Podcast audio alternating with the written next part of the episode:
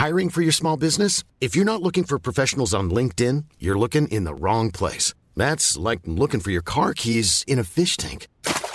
LinkedIn helps you hire professionals you can't find anywhere else, even those who aren't actively searching for a new job but might be open to the perfect role. In a given month, over 70% of LinkedIn users don't even visit other leading job sites. So start looking in the right place. With LinkedIn, you can hire professionals like a professional. Post your free job on linkedin.com slash people today.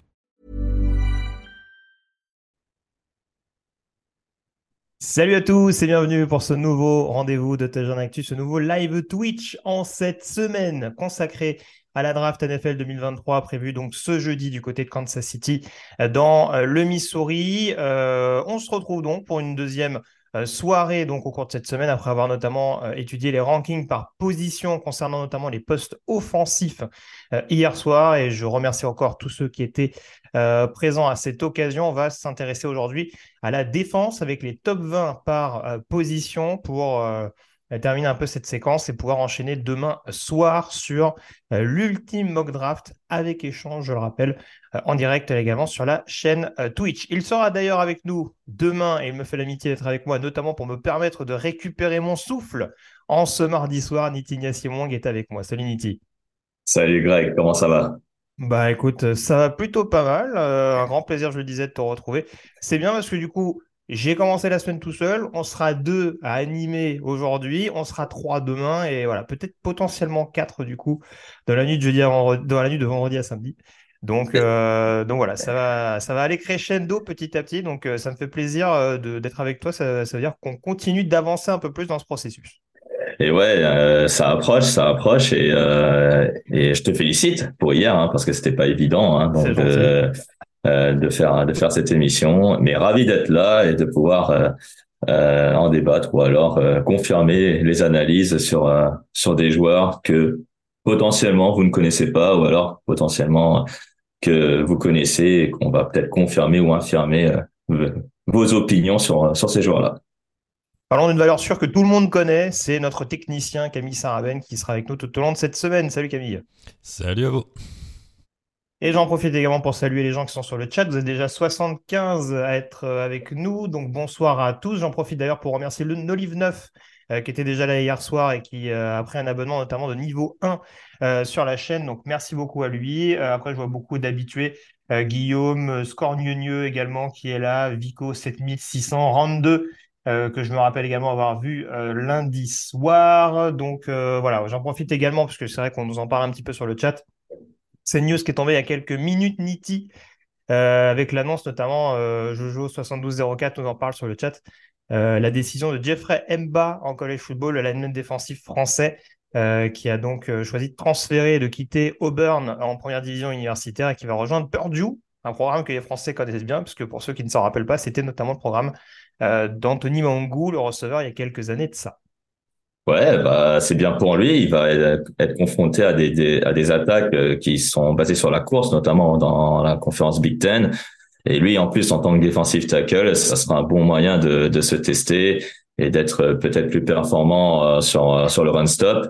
En tout cas, euh, à Auburn, il n'a pas eu d'opportunité. On espère qu'à perdu, il en aura plus euh, au sein d'une conférence qui, qui va être très relevée la saison prochaine.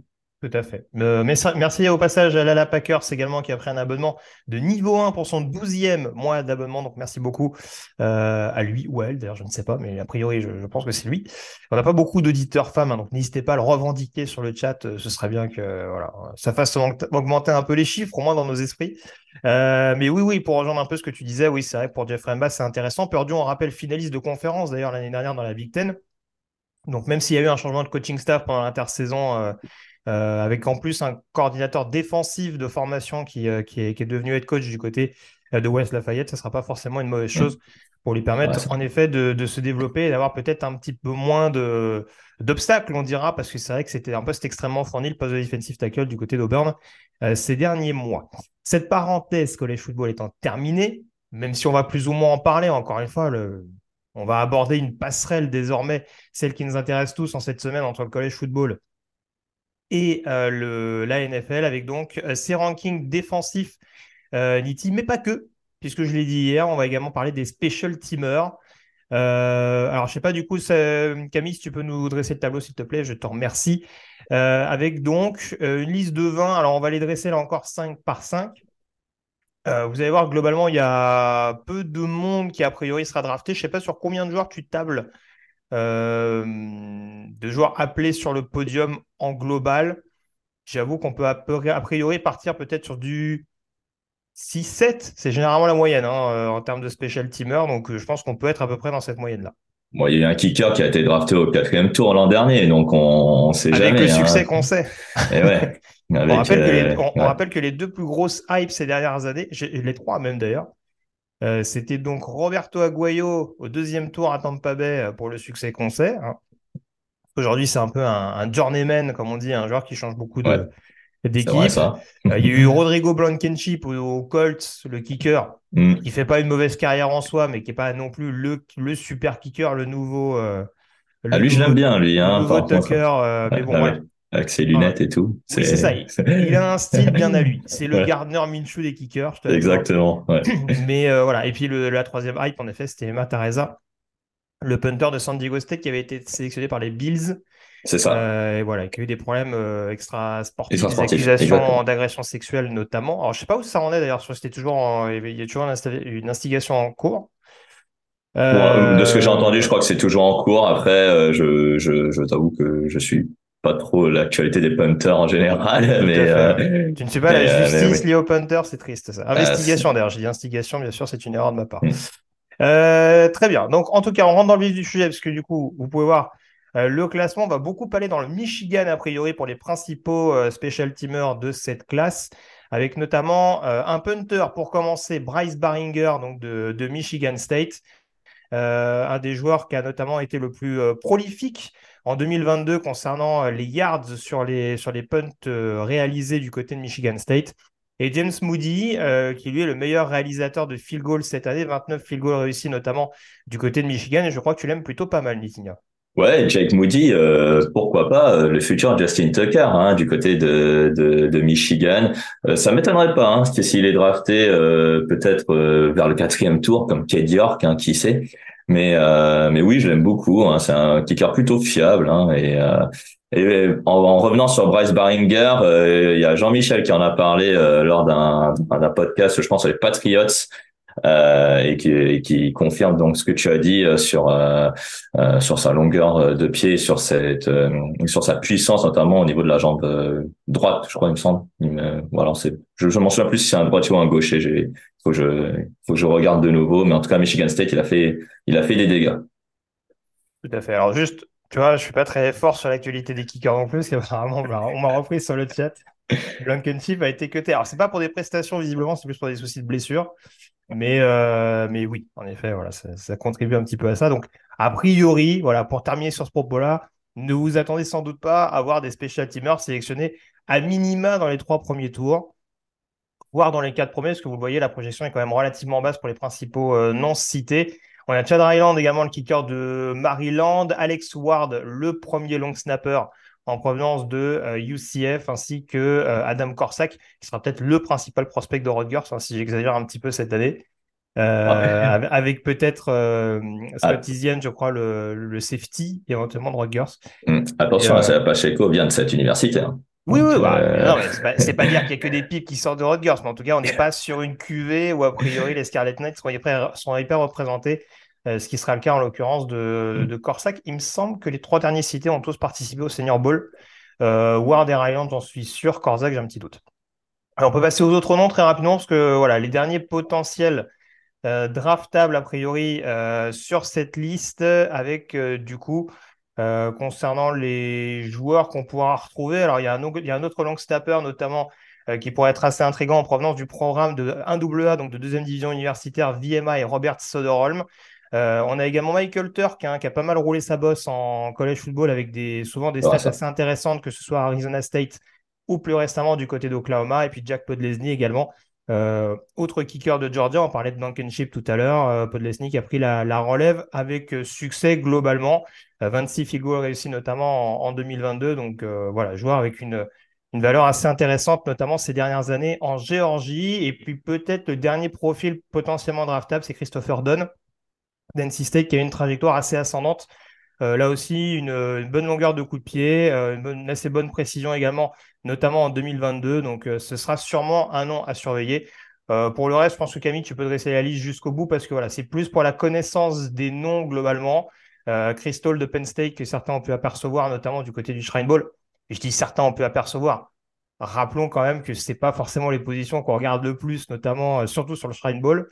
Euh, mais voilà, au moins, euh, vous avez une petite perspective globale. BT Potter également, qui était une, une valeur sûre du côté de Clemson. André Smith, qui est revenu un petit peu dans le rang du côté de Syracuse, qui était une grosse sensation dans ses premiers mois du côté du college football à Syracuse.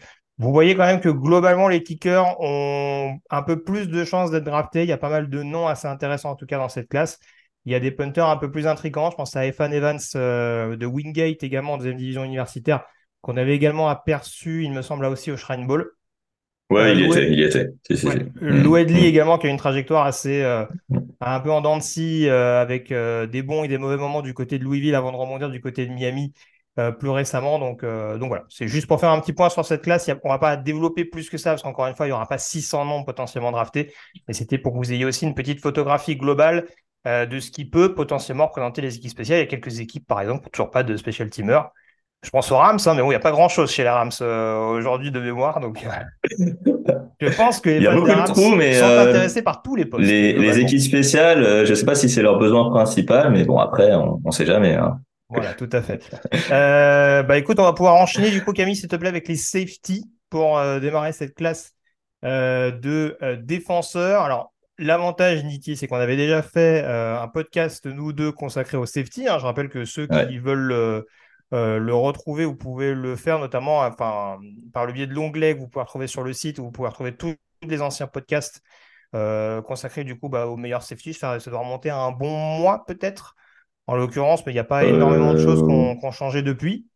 Ouais, oui, ça fait ouais un, bon mois, mais il faut dire que cette cuvée de safety, elle est il y a de la polyvalence hein, dans, dans cette cuvée. Il y a aussi beaucoup de euh, beaucoup de, de, profondeur dans, dans ce poste-là et potentiellement des, des joueurs qui euh, bon, il y a un qui sort du lot effectivement et on va le voir euh, tout à l'heure. Et puis après pour le reste, c'est vraiment pour compléter l'effectif et puis pour potentiellement être des joueurs très solides en NFL. Euh, ce que j'allais dire du coup, c'est que le poste de safety me fait beaucoup penser justement au poste de running back. C'est un peu le poste de running back version défense. C'est qu'en effet, comme tu le disais, on a la méga star euh, du centre du backfield avec en effet Brian Branch. Euh, je pense que Camille, tu peux commencer à dérouler le classement. Brian Branch d'Alabama qu'on ne présente plus. Hein? Ah, petit, un petit souci technique, ah, apparemment. Petit souci technique, pardon. Bon, on va, on, va improviser pour commencer. C'est ça. Du coup, Brian Branch, donc en effet d'Alabama. Euh, qui est celui vraiment qui crève l'écran, un petit peu à l'image de Bijan Robinson. Et sur le même exemple, on ne sait pas trop éventuellement où le, catégoriser, hein, c'est-à-dire que bah, voilà, il peut, être, top 15, il peut être deuxième partie de premier tour. Deuxième tour, c'est moins probable en l'occurrence. Mais c'est vrai que le fait que, ça, le fait que la profondeur de la position risque de dévaluer un petit peu, ça ne joue pas forcément en sa faveur et ça ne joue pas en faveur des autres, puisqu'en l'occurrence, on est quand même assez pessimiste sur le fait d'avoir au moins deux safety draft au premier tour. Voilà, donc euh, Brian Branch, c'est sûr, c'est la valeur sûre au premier tour. Et après, euh, pour le reste, euh, deuxième tour, peut-être que les, que les équipes vont aller plus sur des potentiels playmakers. Et là, comme tu l'as dit, au poste de safety, vu que c'est un peu une poste sous-évaluée, les, les équipes vont peut-être attendre pour, pour sélectionner un, un safety, on va dire un peu un peu plus secondaire, qui va probablement euh, être sur un terrain NFL euh, pour euh, pour les premières années, d'abord contribuer en équipe spéciale, mais ensuite être un titulaire solide en NFL lorsqu'il aura pris de l'expérience. Tout à fait. Donc du coup, quand on regarde les autres joueurs un petit peu derrière, donc du coup, je vais le faire oralement, puisqu'on retrouve dans les préférences des années Alors c'est très très resserré globalement, hein. c'est-à-dire que on a Antonio Johnson, le DB de Texas AM, très polyvalent, qui même sans un processus, on dira, combine euh, délirant, continue de rassurer de par sa capacité, notamment de par ses instincts et sa capacité à sentir le jeu. Euh, ça va vraiment être un joueur qui sera globalement assez courtisé. Et puis derrière, en effet, ça se, bagarre un petit peu entre notamment, alors il y a du Sidney Brown, notamment d'Illinois, du Chris Smith également de Georgia, euh, Jordan Battle également d'Alabama un petit peu plus loin. Ça aussi un peu entre le deuxième et le troisième tour, euh, sans trop répéter ce qu'on avait déjà dit lors du podcast qu'on avait fait ensemble. Voilà, c'est vraiment en fonction du goût et des préférences des uns et des autres concernant les, trois joueurs que j'ai cités. Bah honnêtement, euh, moi je trouve que ces, ces, joueurs-là vont potentiellement, comme je l'ai dit, être des, des, des, des special teamers.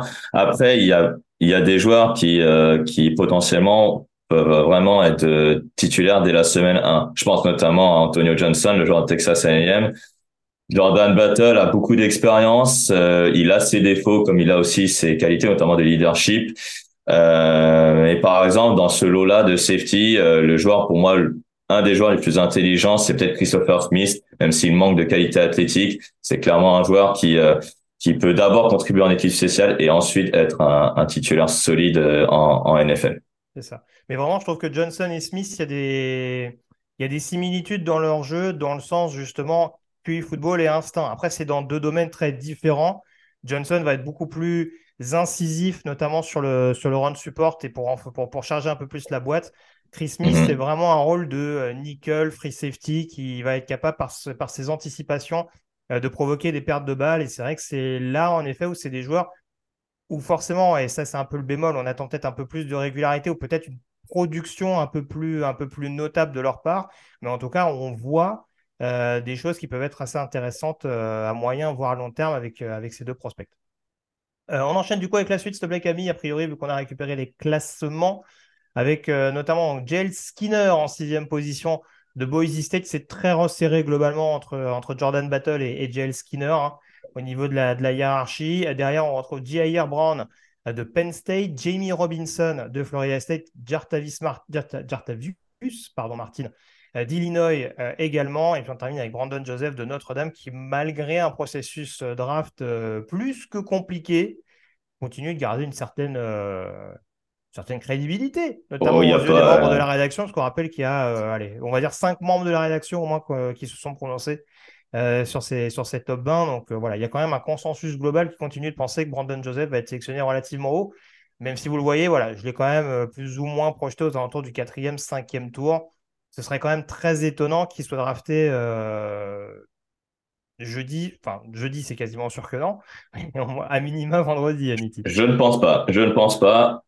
Même vendredi, hein, euh, clairement, je, je, je suis pas convaincu qu'il soit drafté vendredi parce que deuxième, troisième tour euh, pour un joueur qui déjà lors du process combine, comme tu as dit, n'a pas performé et on l'a dit lors du podcast safety, sa saison euh, est un peu en dents de scie également. Euh, il n'a fait qu'une seule interception. Il devait remplacer Kyle Hamilton pour devenir un, un, un, un playmaker pour faire monter sa côte.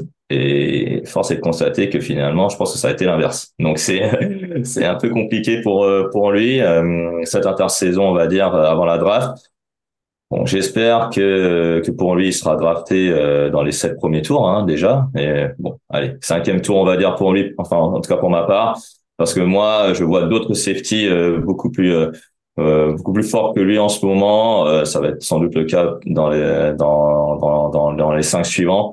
Mais, euh, mais après, c'est vrai qu'il y a des équipes qui peuvent l'aimer euh, rien que pour le potentiel. Oui, je crois que tu as un petit chouchou dans les, dans les cinq qu'on va aborder juste après. Juste un petit mot, euh, j'en profite juste pour rebondir un peu sur ce que disait Round 2 qui nous dit Nickel, Brown et Martin, Round, round 2-4.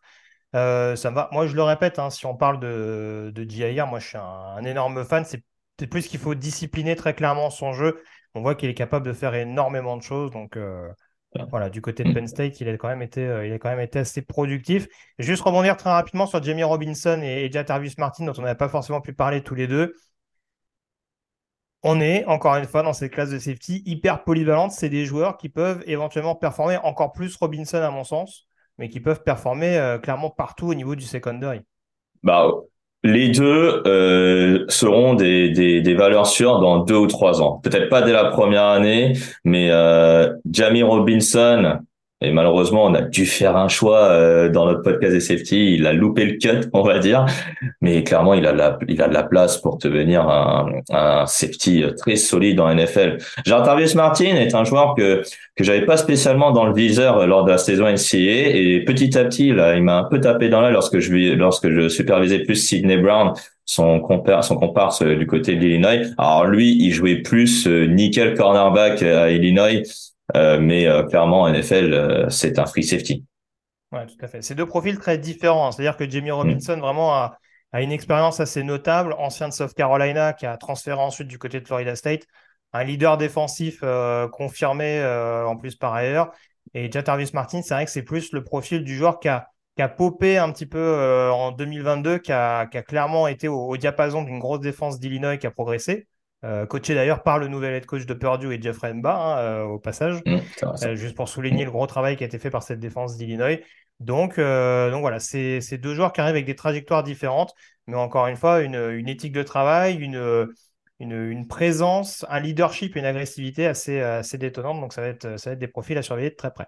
On peut enchaîner sur les cinq suivants, s'il te plaît, Camille, puisqu'on va notamment parler d'un des chouchous de Nitti. Lui aussi, il a loupé le cut de très peu lors de notre précédent podcast. Euh, ce n'est pas Jay Ward d'LSU, ce n'est pas Jamari, Connor de Virginia Tech, ni Trading the Third euh, de Florida, ni DeMarco Elams d'Alabama. C'est bien Daniel Scott euh, de California. ça ne s'est pas joué à grand-chose entre Joseph et Scott. Hein. Il, y a, avait vraiment très très mm. peu de, spots d'écart parmi les gens qui ont, qui ont voté sur, sur ces top 20. globalement, là aussi, c'est vrai que c'était souligné. Il y a eu beaucoup de joueurs de California ont été draftés ces dernières années. Je pense à Elijah X, à Cameron, euh, à Cameron Bynum notamment, enfin ce, ce, hmm. type de joueurs-là. Ils ont souvent évolué aux côtés de Daniel Scott. C'est vrai que c'est un peu le, comme on, les appelle aux États-Unis, le unsung hero, c'est-à-dire celui qui fait les, des jeux décisifs dans une défense en plus de California qui est souvent assez prometteuse, même si les résultats sont pas foufou de la part des Golden Bears ces dernières saisons. Ah bah il faut pas regarder les résultats du côté de, de, de cette université. Euh, il faut regarder plus les, les joueurs à ce moment-là. Et là, Daniel Scott, euh, honnêtement, c'est euh, pour moi, c'est comme tu as dit, c'est mon chouchou, mais je, je le vois comme euh, je le vois durer en NFL. C'est un joueur très intelligent. Euh, bon, il est pas pas très grand, mais c'est c'est c'est un joueur qui qui va être peut-être potentiellement euh, déjà potentiellement c'est un titulaire solide et peut-être potentiellement un, un All Pro, qui sait. Mais c'est un joueur bah, vraiment intelligent. je pense qu'en première année sur sur l'équipe spéciale, il va régaler. Hein. Ah oui, je vu qu'il est habitué, euh, en tout cas dans dans une université euh, un peu spécialiste quand même, hein. en spécial en spécial team. C'est euh, ça va être c'est c'est un joueur qui a de l'expérience et qui va forcément contribuer dès sa première année en, en NFL. C'est ça. Mais c'est vrai que tu le disais, il y a il n'y a peut-être pas, on va dire, le, gabarit euh, qui plaît énormément. C'est vrai que ce n'est pas un des safety les plus grands de, cette classe-là. Il a montré des très bonnes qualités athlétiques en l'occurrence. Mais c'est vrai mm. que voilà, il coche pas toutes les cases, on va dire, des, scouts NFL et c'est peut-être ce qui peut l'amener à avoir sa position un petit peu euh, reconsidérer et faire en sorte qu'il soit drafté uniquement à partir du samedi. On termine avec ce top 20 avec les positions donc 16 à, 20 avec pour terminer ce classement euh, Kevin Merriweather euh, d'Iowa, on a également Quindell Johnson euh, de Memphis, Ronnie Hickman d'Ohio State, Brandon Hill de Pittsburgh et Marte Mapu, l'intrigant linebacker safety de Sacramento State en deuxième division universitaire. Euh, alors pour avancer un petit peu plus vite, peut-être, euh, on va peut-être rebondir notamment sur Quindell Johnson et sur, et sur Martin Mapou. Euh, Quindell Johnson, trajectoire assez étonnante pour le coup, lui qui était longtemps considéré comme un des top safety de ces dernières années. Il aura même plus présenté à l'issue de la saison 2021. Il a choisi de revenir. Là encore, si on, si on parle là-dessus, c'est vrai qu'il y a eu beaucoup de, il y, a, eu une petite descente progressive du côté de Memphis, donc il a un petit peu pâti, mais les qualités athlétiques, elles sont là indéniablement. Bah, athlétiquement, c'est clair que Quindell Johnson euh, a peut-être le prototype idéal pour un safety. Après, euh, le, le, souci, c'est qu'il était au sein d'une défense qui a pris l'eau euh, quasiment toute la saison. Donc, il s'est pas vraiment mis en évidence, si ce n'est qu'au nombre de plaquages, il est assez, on va dire qu'il est dans les normes, il est, il est assez solide. par contre, il faut qu'il enfin c'est pas qu'il faut, c'est que sa capacité pour euh, créer des jeux, pour faire changer le momentum d'un match, c'est peut-être ça en fait qui lui manque par rapport au, à des safety qui sont peut-être au-dessus, euh, tu vois. Mais en tout cas, Quindale Johnson est un joueur euh, qui sera solide en NFL. Je pense qu'il sera drafté euh, pour moi. Par exemple, par rapport à des joueurs qui sont au-dessus de lui, je pense qu'il y a certains pour moi justement qui sont au-dessus, qui seront qui sont peut-être pas draftés, mais lui, euh, il y a des garanties qu'il sera drafté. Enfin, parce que il a cette expérience, parce, parce qu'il est retourné à l'université et que peut-être, si tout se passe bien lors des camps d'entraînement, il va être probablement euh, titulaire ou alors sur la rotation euh, pour dès sa première année. Oui, c'est ça. On est sur du, on est sur du genre de devoir qui peut être très productif, notamment sur pour contrer du, du, jeu au sol. Après, après c'est sûr, comme tu le disais, Qualité de playmaker, malheureusement, ça fait un petit moment qu'on a du mal à les voir du côté de, de Johnson et ça va être quelque chose forcément à, prendre en compte. Euh, Mapou, profil très intrigant. Certains le voient linebacker, certains le voient safety. Est-ce que pour toi, en safety, ça fait l'affaire? Bah, Il a des dimensions de, de, linebacker, mais quand on le voit jouer, il a clairement le profil d'un safety. Donc, euh, à voir. Après, lui, son problème, c'est qu'il a souvent été blessé. Donc, c'est un peu, euh, un peu dommage de le voir, euh, on va dire, euh, projeté au sixième, septième tour, puisque sinon, il a de bons instincts, il a fait de la production. Ok, Sacramento State, c'est pas forcément l'université où il faut, il faut regarder les matchs ou alors il faut peut-être juger le, le joueur. Mais, mais après, en termes de taille, en termes de d'instinct, c'est clairement un très bon joueur ok, il a peut-être pas le physique ni l'athléticité pour euh, pour euh, pour être peut-être un solide titulaire NFL, mais un bon joueur de rotation euh, potentiellement pour lui, c'est déjà pas si mal. Oui, et encore une fois, dans, dans, les défenses NFL où on aime bien un petit peu brouiller les cartes, je pense que ce sera typiquement le genre de joueur qu'on pourra mm. utiliser dans beaucoup, dans beaucoup de schémas défensifs un peu créatifs pour éventuellement, pour éventuellement perturber un petit peu les quarterbacks adverses. On a terminé du coup avec les safety, on va pouvoir enchaîner sur la position deux cornerbacks. Hein, euh, on va rien vous apprendre, hein, on est sur une classe relativement profonde, hein, sans doute la classe défensive la plus profonde avec celle d'Edge Rusher dont on parlera un petit peu tout à l'heure. Avec euh, notamment dans le top 5, on a Christian Gonzalez d'Oregon, Devon Weatherspoon d'Illinois. on retrouve juste derrière, on va dire, dans, dans, la deuxième partie du panier, Joey Porter Jr. de Penn State et Dante Banks de Maryland. Là aussi, c'est globalement très resserré. donc l'un est devant l'autre. Encore une fois, ce qu'il faut surtout retenir, c'est la projection et le fait que potentiellement on a affaire à deux solides premiers tours sur le papier, de par leur capacité notamment à être, euh, euh, très très agressif en couverture en, homme à homme, euh, ce qui est de plus en plus recherché aujourd'hui en, NFL. Donc a priori, c'est deux joueurs très, très, très valorisés, on dira, pour éventuellement être sélectionnés les premiers jours. Tu voulais préciser quelque chose? Vous les, euh, bah, en tout cas, vous les connaissez, hein, ces, ces joueurs-là. Peut-être à part Deontay Banks qui commence à monter hein, dans les dans, dans, dans les boards et qui et qui euh, est potentiellement un choix du premier tour. Et euh, j'ai revu quelques matchs hein, un peu de Maryland et je, je t'avoue que j'avais que j'avais plus repéré l'attaque de Maryland plutôt que la, que la défense.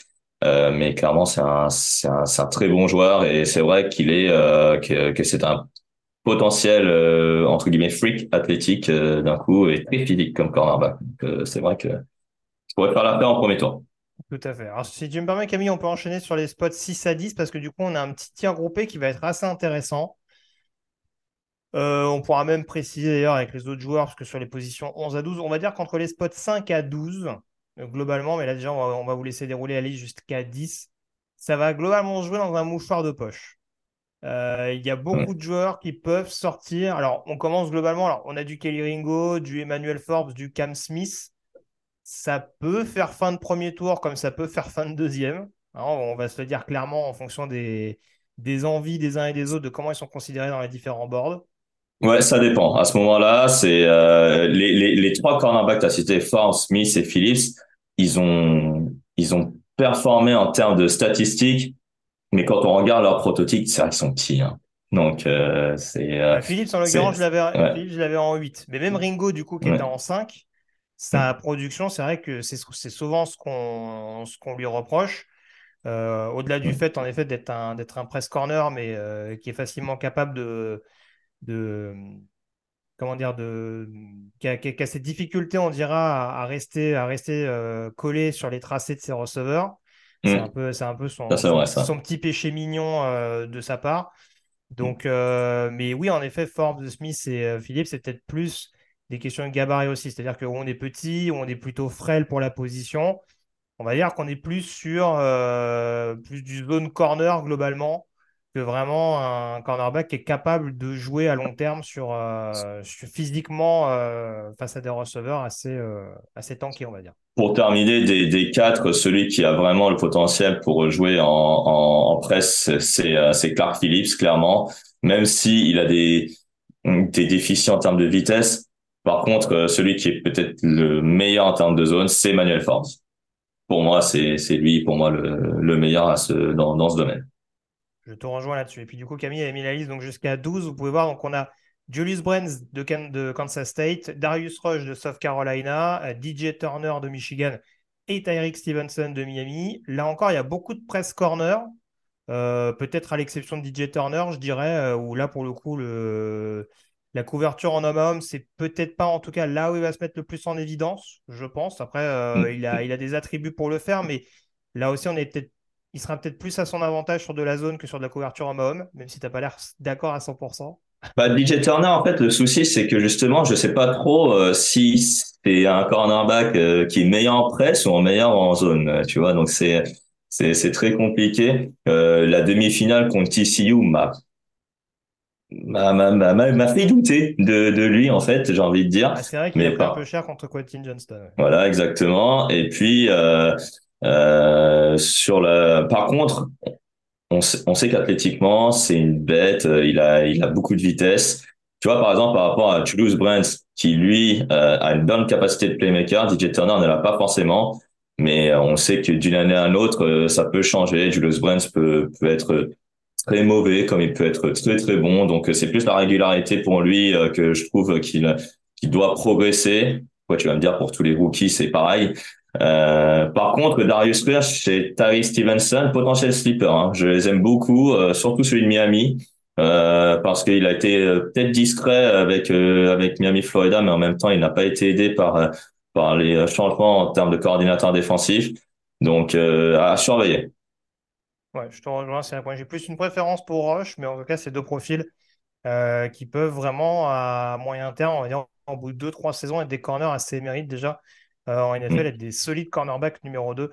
Euh, en l'occurrence. Euh, je voyais que certains parlaient de Riley Moss tout à l'heure. Je crois que c'est Rand qui vantait notamment son travail au niveau des défenses d'Iowa. On peut enchaîner sur le reste des positions 11 à 15 avec donc le cornerback d'Iowa que certains envoyé en position de safety, mais c'est vrai qu'il a, il a clairement assuré dans ce processus draft sur son aptitude à jouer sur l'extérieur. Donc là aussi, ça peut être un vrai couteau suisse, mais sur, sur la durée, un cornerback parfaitement capable de, faire le travail, que ce soit d'un point de vue zone, presse. Enfin, voilà, je. Enfin, c'est pas en l'occurrence en presse, c'est peut-être pas celui qui, qui, marquera le plus de points, mais Iowa peut jouer assez à cette tendance aussi à jouer assez physiquement avec ses corners. Donc euh, je pense qu'il faut, il déméritera pas forcément dans ce dans cet exercice-là. Ouais, Riley Moss est un est un cornerback euh, assez physique hein, quand même, hein, malgré euh, une taille. Une taille quand même standard hein, finalement. Je je je, je craquerai pas de, dessus, j'ai envie de dire. Mais par rapport, par exemple, aux deux autres que tu as cités, Garrett Williams et, et, et Lyrix, euh, je pense que Riley Moss a peut-être un potentiel, euh, bon, même s'il est déjà expérimenté, mais un potentiel qui n'est pas encore exploité et qui en NFL peut-être peut, dès sa première année, euh, être un, solide titulaire. Peut-être d'abord, peut-être dans le slot, mais et après aller sur l'extérieur par la suite. Alors, euh, Williams et Eric, c'est quand même deux gros points d'interrogation. Garrett Williams, c'est surtout d'un point de vue euh, durabilité, on va dire. Ouais, blessure. On dirait en mm. carrière. Beaucoup, beaucoup blessés à Syracuse euh, et surtout mm. blessés de manière assez précoce dans les saisons. C'est ça. Malgré le grand talent du bonhomme, ça peut être un, élément qui peut en refroidir quelques-uns.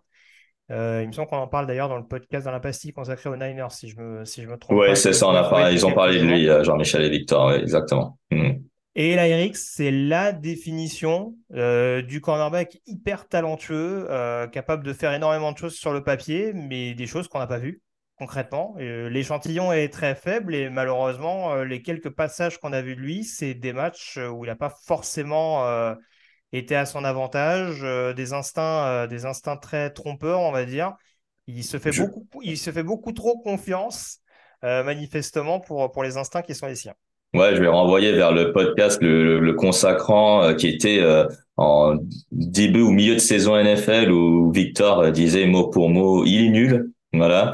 Euh, mais euh, mais euh, il vient de LSU et euh, LSU qui est une bonne université hein, en termes de cornerback. Hein, si je m'abuse, Derek Stingley Jr. a été euh, drafté en numéro 3 par euh, Houston. Et, euh, et malheureusement, son transfert de LSU à Alabama ne s'est pas très bien passé. Alors déjà, premièrement, Alabama, la classe de cornerback, elle est plutôt meilleure l'an prochain donc à surveiller. Et, euh, et là, bah, il a il a été, c'est vrai qu'il a été euh, en dessous de tout, que ce soit euh, la fin de saison dernière ou cette saison où il a très peu joué et très peu contribué. Je, je reste quand même estomaqué du fait que tu t'es dit que Victor a dit qu'il était nul. Ça, ça, ne lui ressemble pas, ce ne sont pas des propos. Monsieur Roulier, je m'inscris en faux. Euh, on termine du coup avec ce top 20 au niveau de la position des cornerbacks, avec notamment Caillou Blue Kelly, euh, le cornerback de Stanford. On a également Corey Trice euh, de Purdue, et puis les trois derniers, donc Trevius Hodges Tomlinson de TCU, Mekai Garner d'LSU, justement, et Kytrell Clark, cornerback de Louisville. Les deux principaux noms éventuellement qui peuvent être assez intrigants dans cette fin de liste, Niti, c'est ceux d'Hodges Tomlinson et de Clark. Mm. Le bah. principal déficit pour ces deux joueurs, c'est clairement le gabarit et du même coup leur utilisation chez les pros. O.J. Tomlinson, le voir projeter 5e, 6e tour, ça m'étonne un peu, je t'avoue, euh, parce que euh, c'est vrai qu'en termes de taille, en termes de physique, c'est clair je suis pas du tout les cases pour, euh, pour jouer en NFL. Euh, mais à TCU, c'était quand même le joueur, le leader de la secondary et finaliste hein, universitaire hein, du côté de, de, de, de l'université de Texas Christian. Euh, après, euh, très Clark, pareil, il a quasiment les mêmes mensurations que Travis Tomlinson, comme tu le disais. Euh, lui, c'est un 72, un 73, peut-être, je vais pas dire de bêtises, mais je crois voilà. 5-8, 5-9 euh, en termes de taille. Hein, ouais, j'ai vu 5-9 euh, en tout cas. Je sais pas s'il avait fait le NFL Combine, j'ai, euh, je t'avoue, j'ai pas vu son nom passer. mais c'est vrai que c'est un cornerback qui a été assez discret. et, et au sein d'une défense de Louisville qui n'a pas spécialement brillé, c'est peut-être ça qui euh, qui a qui va peut-être le faire baisser. Mais c'est un joueur qui, qui a assez de vitesse. Il a quand même une bonne détente comme Trevius Odette Tomlinson voilà c'est leur combativité qui pourrait potentiellement leur faire gagner des places dans le dans l'effectif des des 53 joueurs en NFL pour l'an prochain. Mais en tout cas c'est clair qu'ils vont devoir se battre pour avoir une place euh, euh, dans un dans, dans un effectif NFL alors j'en profite pour revenir un peu sur le, sur le chat. Nolive9 qui nous dit euh, Gis Tomlinson, euh, Tomlinson, pardon, j'ai son gros match contre Michigan en tête. Il y a un gros match aussi contre Texas de mémoire. Hein, donc, ah oui, oui. contre Texas, il a été énorme. Hein. Mhm. Il est capable d'être performant, euh, sachant qu'en plus Michigan, ça penche plutôt vers le sol et Texas plutôt vers les airs. Donc, euh, même si euh, Victor mm. Robinson, bien entendu. Mais euh, voilà, on, on l'a vu quand même assez intéressant sur plusieurs profils, dans, dans, dans différentes conditions. Et puis on avait, j'espère que j'écorcherai pas, euh, OJ Winehouse qui nous dit Caillou Blue, c'est son vrai prénom. Alors je confirme, c'est son vrai prénom. Et pour la petite anecdote, puisque Odis Tomlinson, je crois qu'on l'avait déjà dit, c'est le neveu euh, de la légende Daniel Tomlinson, ancien running back notamment des Chargers et des Jets. Euh, sachez que Caillou Blue Kelly, c'est le fils de Brian Kelly, alors moins connu en l'occurrence, hein, pour remonter un petit peu, un petit peu en arrière, euh, qui a joué quasiment 10 années en, en, NFL, notamment chez les Tampa Bay Buccaneers, avec qui il a gagné notamment un Super Bowl et avec qui il été euh, assez prolifique, notamment en 2002, d'un point de vue interception. Donc euh, voilà, attendez-vous à ce qu'on vous parle de la fameuse NFL DNA au moment d'aborder Caillou Blue Kelly, euh, quelle que soit sa sélection. Je l'ai mis, aux alentours du quatrième, cinquième tour. C'est vrai que là encore, il y a peut-être des petites difficultés, notamment au niveau des changements de direction, mais ça a été quand même un cornerback assez propre ces dernières années du côté de Stanford. Ouais, je l'aime bien, euh, Donc, euh, euh, c'est pour ça que la classe de elle est vraiment de qualité. Hein. On voit euh, en 16, alors que euh, pour moi, c'est un joueur qui potentiellement peut être un, joueur du troisième tour. Donc, non, clairement, très bon joueur. Ouais, et très clairement, ça aussi, vous le voyez sur la liste, hein, le 20e de cette liste-là, il est projeté à peu près sur les 5e, 6e tours. Ça veut dire très concrètement qu'il peut y avoir plus de 20 euh, cornerback sélectionné euh, dans cette draft, à mon sens, on peut être au moins à 25 vu la profondeur du poste. Ouais, sur 259 joueurs, je pense que effectivement, on va plus de 20, euh, ça peut être pas mal. Ouais. Tout à fait. On peut passer du coup à la position des linebackers à présent, le deuxième rideau. Et alors là, alors je vais le dire tout de suite, que vous allez le voir notamment sur les positions 1 à 5, on a les trois premiers qui ont été classés par ordre alphabétique, puisqu'ils ont reçu exactement le même nombre de voix. À savoir donc Jack Campbell euh, d'Iowa, Drew Sanders d'Arkansas et Trenton Simpson euh, de Clemson. Impossible de les départager.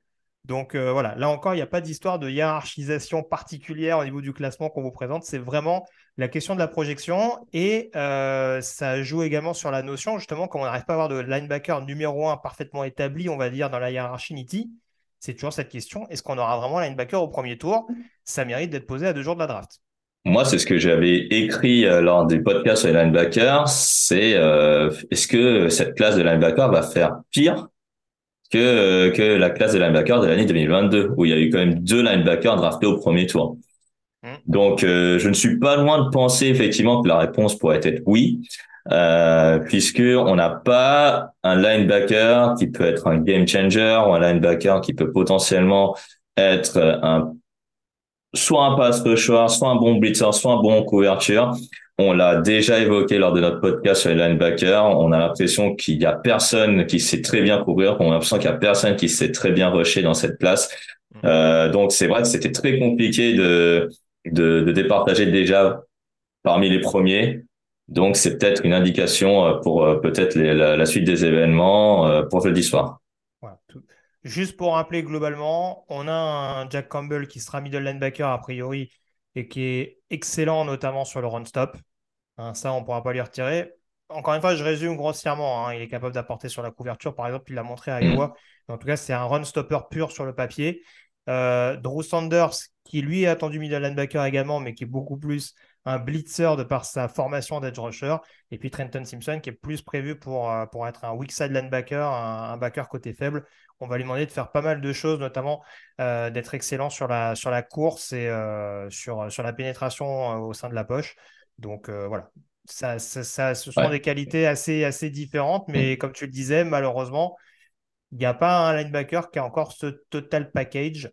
Donc euh, c'est un peu ce qui est, ce qui, c'est un peu ce qui est à leur détriment en l'occurrence. Euh, concernant les autres joueurs derrière, des joueurs qu'on a déjà pas mal cités, qui sont assez polyvalents, hein, les plus polyvalents peut-être des joueurs qui suivent, Diane Henley, linebacker de Washington State, et Dorian Williams également, euh, de Tulane, qui peuvent être aussi bien des bons run stoppers que des joueurs justement assez efficaces en poursuite. Hein. On a vu qu'au niveau du processus draft, ils ont pas mal rassuré dans ce domaine-là. Donc ça peut être des solides deuxième, voire troisième tour. Là encore, euh, la projection dépendra euh, des spots, on va dire, où seront sélectionnés les trois premiers. Voilà, donc effectivement. Ouais, non, mais vas-y, non, très bien, parce qu'on a déjà parlé. On a déjà parlé de ces deux joueurs-là, Diane Henley et Dorian Williams, des joueurs expérimentés qui sont très solides en NFL, clairement. Donc on peut enchaîner sur les spots 6 mm. à 10 avec des noms euh, là aussi que vous avez déjà entendus, puisqu'on avait là aussi, euh, il me semble, fait un podcast sur les linebackers. Oui, c'est ça, euh, c'est ça. On a fait ensemble, on a fait ensemble, ouais. Mm. avec Noah Sewell, donc d'Oregon, grosse énigme. Nick Herbig de Wisconsin. On a également Owen Papo d'Auburn, Henry Toto d'Alabama, ainsi qu'Evan Pace Jr. de Cincinnati. alors Noah Sewell, on, le rappelle, c'est vrai qu'il y a toujours ce, ce côté euh, profil athlétique qui n'a pas forcément toujours performé du côté euh, d'Oregon et qui devrait peut-être être un peu plus contenu sur un rôle simple de middle linebacker. Euh, j'aimerais juste avoir ton avis sur Nick Herbig. Alors, c'est vrai que certains le placent edge, certains le placent linebacker. bien entendu, il est capable d'apporter sur le pass rush, comme par exemple Drew Sanders est capable de le faire. Mais il peut peut-être avoir, peut avoir ce rôle un peu plus hybride qu'on voit beaucoup chez les anciens linebackers de Wisconsin. Je pense à des Joe Schobert, un Zach Bone dans une moindre mesure, parce qu'on a vu que chez les Saints, euh, il n'était pas forcément euh, hyper mis en avant. Mais en tout cas, c'est linebacker un peu moderne de Wisconsin qui joue sur le deuxième rideau, mais qui sont capables de faire énormément de choses. Bah en fait, euh, Nick Herbig, moi j'étais impressionné par sa saison à, Wisconsin en, en, 2022. Il a joué plus outside linebacker dans une 34, mais dans une 43, il jouera probablement weak side. Donc un mec qui va qui va bien blitzer, c'est un pur pass rusher. En couverture, il aura, vu son physique, il aura des difficultés. Mais, euh, mais Nick Herbig est un pur pass rusher. Euh, peut-être, euh, tu vois, le même profil qui pourrait se rapprocher euh, par rapport à la draft de l'an dernier, c'est peut-être Nick Bonito et, euh, et Nick Herbie qui est peut-être un peu plus petit, mais sinon c'est c'est un joueur qui qui est hyper explosif, un bon premier pas et mais en tout cas pour tout ce qui est pass rusher, il jouera probablement jamais pour moi defensive end dans une 40 dans une 43 c'est il n'a pas la taille il n'a pas la puissance pour le faire. Mais vu qu'il est hyper agile et qu'il sait finir les actions outside linebacker est le rôle idéal pour lui. Très bien. Bah écoute pas grand chose de plus à dire. On va pouvoir enchaîner du coup sur les sur les autres positions avec euh, notamment donc les spots 11 à 16 avec Demarvion Overshawn euh, de Texas je sais que Victor l'adore également euh, et Dennis également, le linebacker de Pittsburgh. On a D. Winter, D. Winters pardon, de TCU. Euh, beaucoup de joueurs de Texas Christian, encore une fois, on le rappelle, finaliste universitaire, donc c'est pas passé inaperçu. Et puis on a également Ventrell Miller de Florida et un autre ancien de Florida qui évoluait la saison dernière du côté de Utah, à savoir Mohamed euh, Diabaté. Juste un petit focus sur et Dennis et sur D. Winters euh, également, euh, deux poumons, on dira, de leur défense respective du côté euh, de Pittsburgh et de TCU. on va dire que c'est peut-être plus un, déficit de, de gabarit. Hein. et Dennis, relativement petit. D. Winter, c'était encore plus. Alors là aussi, je ne vais pas m'embrouiller un peu sur les, euh, mensuration, il me semble que euh, Denis doit faire un 82. Là où Alors, euh, Servos Denis, c'est un 82, 83 et euh, D. Winter, c'est un 78, 79. Ça, En fait, les deux vont jouer probablement middle linebacker en NFL. C'est vraiment le, le, le, pro, on va dire, de, de au, au, milieu de la ligne ou alors weak side dans une, dans une 43. Euh, mais euh, mais clairement les deux joueurs euh, ont des statistiques en termes de plaquage qui sont très euh, très productifs on va dire à ce moment-là. Il y a beaucoup de production dans les dans les dans ces deux profils. Par contre c'est vrai que tout ce qui est lecture du jeu dans les deux cas c'est-à-dire South et D Winters c'est peut-être un peu plus compliqué dû peut-être à leur manque de taille. Oui c'est ça. On pourra pas leur demander maintes et maintes choses en, en l'occurrence ça peut en tout cas être des joueurs sur équipe spéciale, là encore, hein, puisqu'on parle de profils attendus aux alentours des 4e, 5e tours. Euh, dans les premières années, je pense que c'est des joueurs qui peuvent être extrêmement précieux sur Special Team. Euh, là aussi, on parle vraiment de, de, leaders défensifs euh, de, leur, de leur formation respective, de, de, vrais tours de contrôle.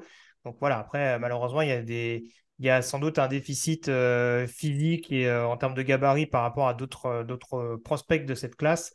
Mais très clairement, c'est des joueurs qui, qui gagnerait éventuellement à avoir un peu, un peu de temps de jeu sur ces phases. Ça me rappelle un peu la situation, alors il n'est pas dans ce classement en l'occurrence, euh, mais un joueur qui va être énormément péjoré par son gabarit, c'est Carlton Martial. Euh, ouais, le genre de Troy, euh, voilà, qui est mm. extrêmement petit, encore plus petit que Winters en l'occurrence. Je me demande s'il ne doit pas être ouais. 1,75. Oui, 1,74, 75 par là, mais c'est un joueur que j'ai suivi par rapport à, ses, à sa production statistique il a fait quasiment euh, une vingtaine, il fait quasiment une vingtaine de plaquages par match, euh, efficace le, le bonhomme. Euh, peut-être drafté hein, euh, ah oui, oui, entre le quatrième et septième tour, mais, euh, on verra bien. Je, le, mm. je, le vois plutôt dans l'entour du 6-7e, mais je pense mm. que ça peut être un special teamer vraiment. Mm, c'est clair. Il, il, peut, rapidement faire des dégâts, ouais, très clairement. Euh, bah, écoute, on va terminer du coup sur les spots 16 à 20 pour cette position de linebacker, avec notamment donc Yazir Abdullah euh, de Louisville, Isaiah Moore à Densey State, Cam Jones également d'Indiana, hein, les deux derniers joueurs dont on avait parlé notamment sur certains euh, profils de sleeper, sur certaines pastilles que vous pouvez retrouver. On a également Orgy de Vanderbilt et également euh, Charlie Thomas de Georgia Tech pour terminer ce classement aux alentours du 6-7e poste, du 6-7e tour, pardon. Donc là aussi, vous voyez que les 20 premiers sont potentiellement draftables.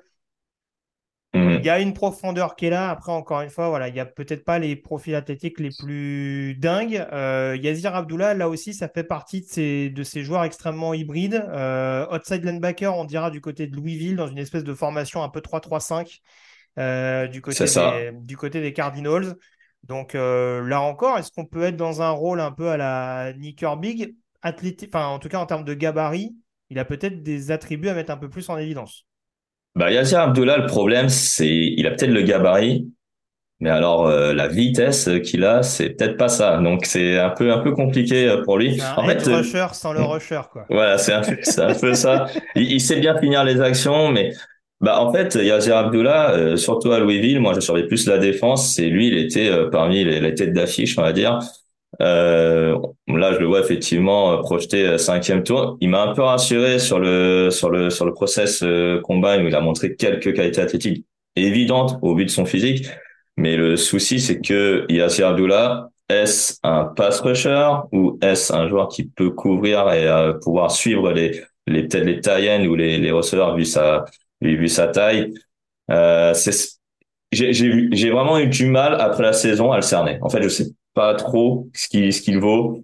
Donc euh, le voir peut-être au cinquième tour, pourquoi pas, mais euh, finalement euh, en NFL. Oui, s'il descend, tu tomberas pas de la chaise, quoi. Ah non, clairement, s'il est pas drafté, par exemple, pareil, je serais pas surpris non plus, parce qu'en fait, il, on sent, on, le mec, il a, il a quelque chose, mais euh, mais pour certains, peut-être, on, ça se voit pas. c'est un peu dommage. en tout cas, je, ne l'ai pas vu. Ça, enfin, je l'ai pas vu. Enfin, ça, c'est un peu dommage pour, enfin, pour, pour moi qui, qui observe la NCA. C'est un peu dommage que je l'ai pas vu à son avantage, en tout cas à Louisville. Oui, non, c'est ça. Et puis, voilà, c'est ce qu'il faut dire aussi. je pense que ça rejoint une partie de ce que tu disais. C'est-à-dire qu'en effet, c'est un joueur qui se repose aussi beaucoup sur ses instincts. C'est-à-dire que il peut être omniprésent, on va dire, sur certaines actions comme il peut euh, totalement disparaître euh, ah, sur, plusieurs actions euh, consécutives derrière. Donc, c'est un, peu un joueur, malheureusement, voilà, qui a peut-être ce besoin aussi de trouver une certaine constance. C'est aussi pour ça qu'il est projeté relativement, en, on va dire, en milieu de panier sur le troisième jour. C'est-à-dire qu'encore une fois, il faut voir concrètement la marge de progression qu'on imagine pour ce joueur-là. Est-ce que vraiment on se dit qu'on peut gommer le négatif ou est-ce qu'on se dit, ouais, bon, bah, voilà, ce sera, ce sera un joueur d'équipe spéciale au meilleur des cas, quoi. Donc, euh, donc ce sera un élément à, prendre en considération. Euh, on va avancer du coup, parce que le temps passe, mine de rien. On va, parler, on va parler désormais des linemen euh, défensifs. Avec une situation qui, là, pour le coup, évolue. C'est vrai qu'il y a beaucoup de positions défensives où on se dit, bon, globalement, les têtes d'affiche, on les connaît. Globalement, la hiérarchie, elle est assez établie. Alors, il y a toujours cette situation, si on prend les spots 1 à 5, qui vont d'ailleurs le, plus nous intéresser sur cette position-là.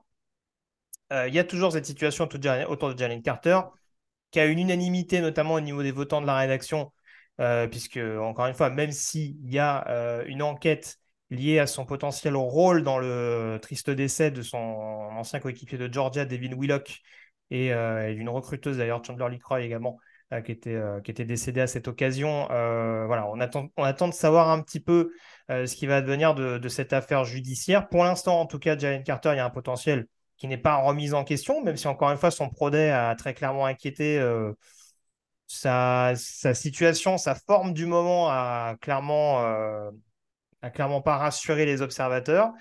Derrière, on a un, on a un paquet de joueurs, euh, un, petit, quatuor, dont, on se dit éventuellement que la hiérarchie n'est peut-être pas si établie que ça. En tout cas, il y a notamment deux joueurs qui commencent à marquer, continuent de marquer beaucoup, de points. C'est Khalid Kansi euh, de Pittsburgh et c'est Maisie Smith de Michigan. Je vais le dire clairement parce que du coup, on a les projections premier et deuxième tour. On penche plus vers le premier que vers le deuxième pour ces deux joueurs où on se parle.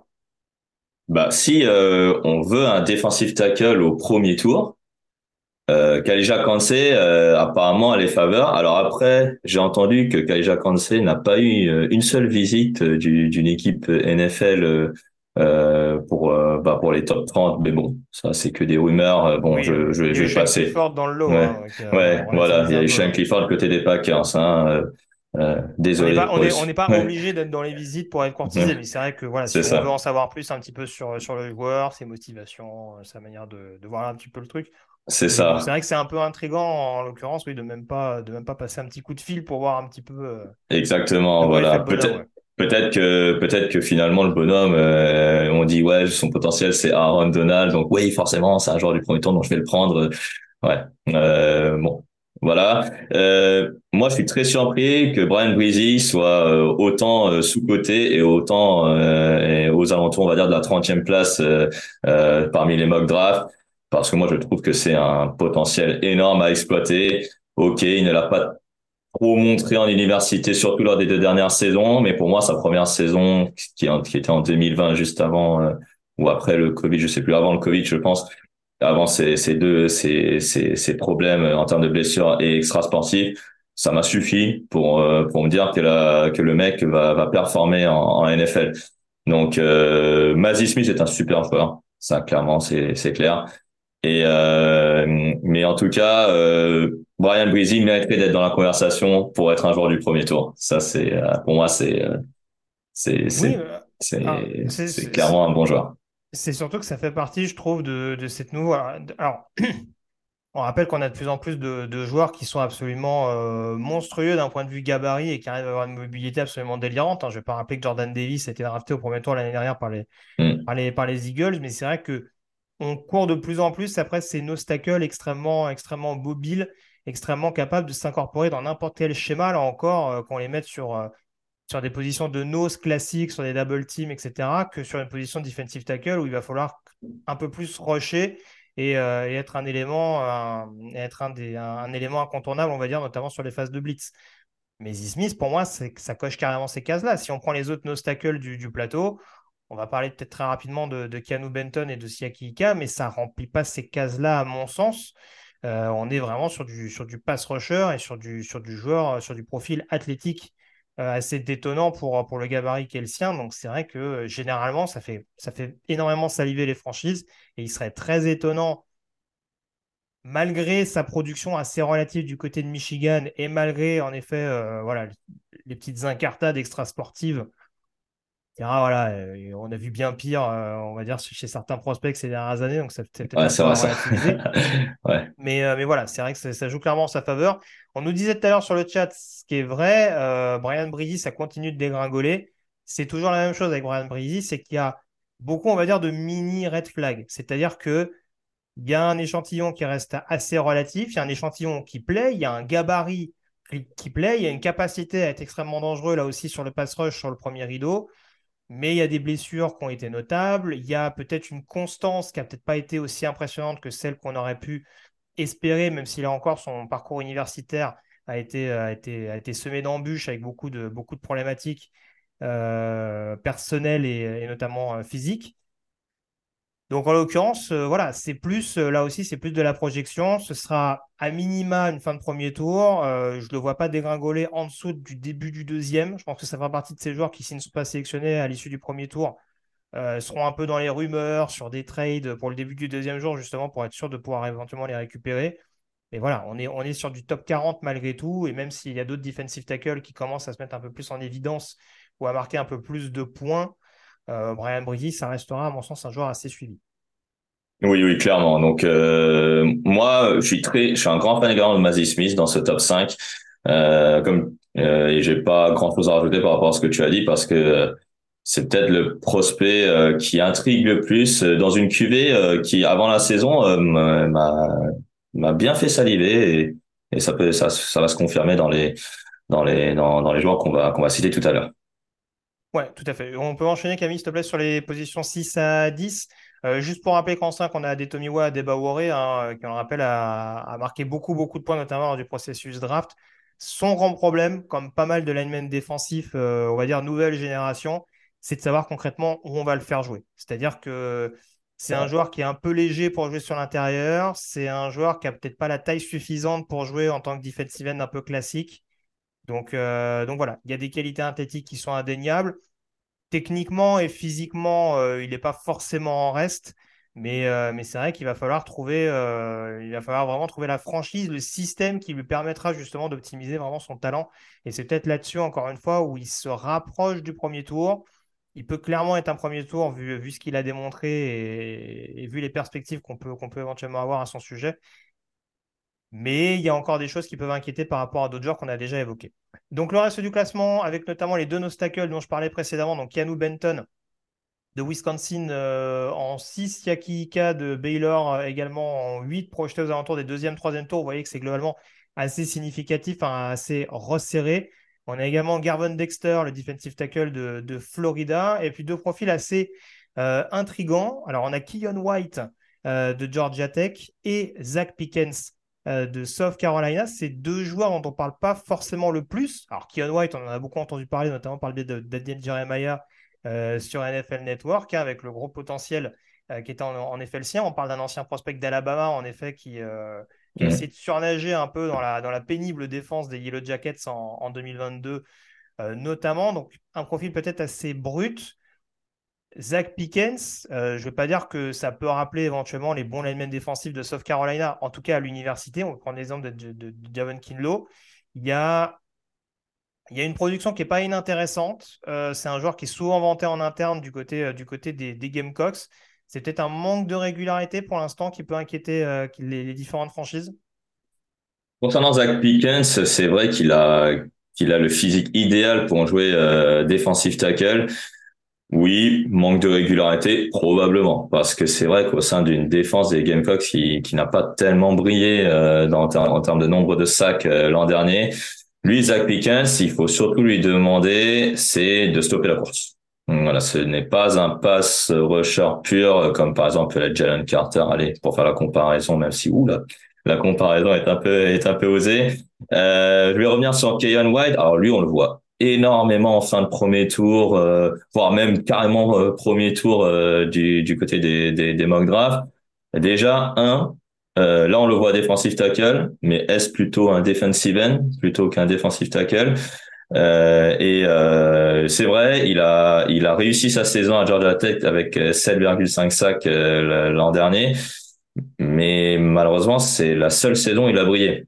Et c'est là, en fait, où est le, le problème, c'est qu'est-ce que c'est un one year wonder entre guillemets ou euh, ou est-ce que c'est un joueur qui finalement ne fait que monter en puissance? Celui qui va avoir le joueur, donc on a tout d'un d'un boomer bust avec euh, avec Ian White. Ouais, très clairement. C'est des c'est un peu un profil similaire à ce que je disais par rapport à Debaouré, c'est-à-dire que c'est un joueur concrètement, on ne sait pas encore exactement où le positionner au mieux. Il a, après, il a peut-être plus un gabarit, à mon sens, pour jouer defensive end, justement, sur une 34, peut-être, parce qu'il joue beaucoup, en l'occurrence, sur son physique.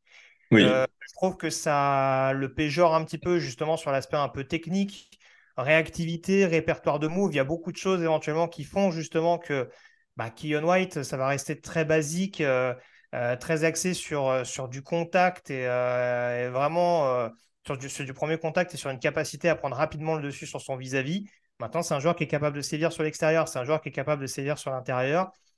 C'est assez intriguant. Après, euh, voilà, en effet, il y a des équipes qui sont capables de monter au premier tour. Hein. Ce ne sera pas une énorme surprise. On a déjà vu, alors je ne vais, vais, pas faire mal aux fans des Saints par plaisir, même si vous connaissez mon amour de la franchise. On a déjà vu Marcus Davenport ou Peyton Turner, par exemple, sélectionné au premier tour. Donc, si une équipe est amoureuse d'un edge rusher euh, dès le jeudi soir, euh, White peut, euh, peut tirer la queue du Mickey, comme on dit. Mais et, et, juste pour la précision, parce que ça aussi, ça peut prêter à débat. En effet, il y a des joueurs qu'on peut cataloguer comme des edge et comme des linemen défensifs.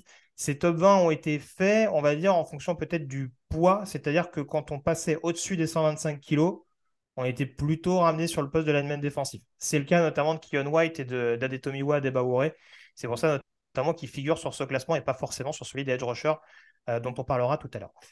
Euh, on peut enchaîner pour la suite. J'essaie de suivre un petit peu aux commentaires. C'est vrai qu'on me disait si Akika a une belle cote. Après, en effet, c'est vrai qu'on le disait aussi. Euh, on risque d'être un peu vraiment sur cette caractéristique du no tackle pur, euh, qui peut vraiment être un, joueur euh, plus calibré pour des double teams.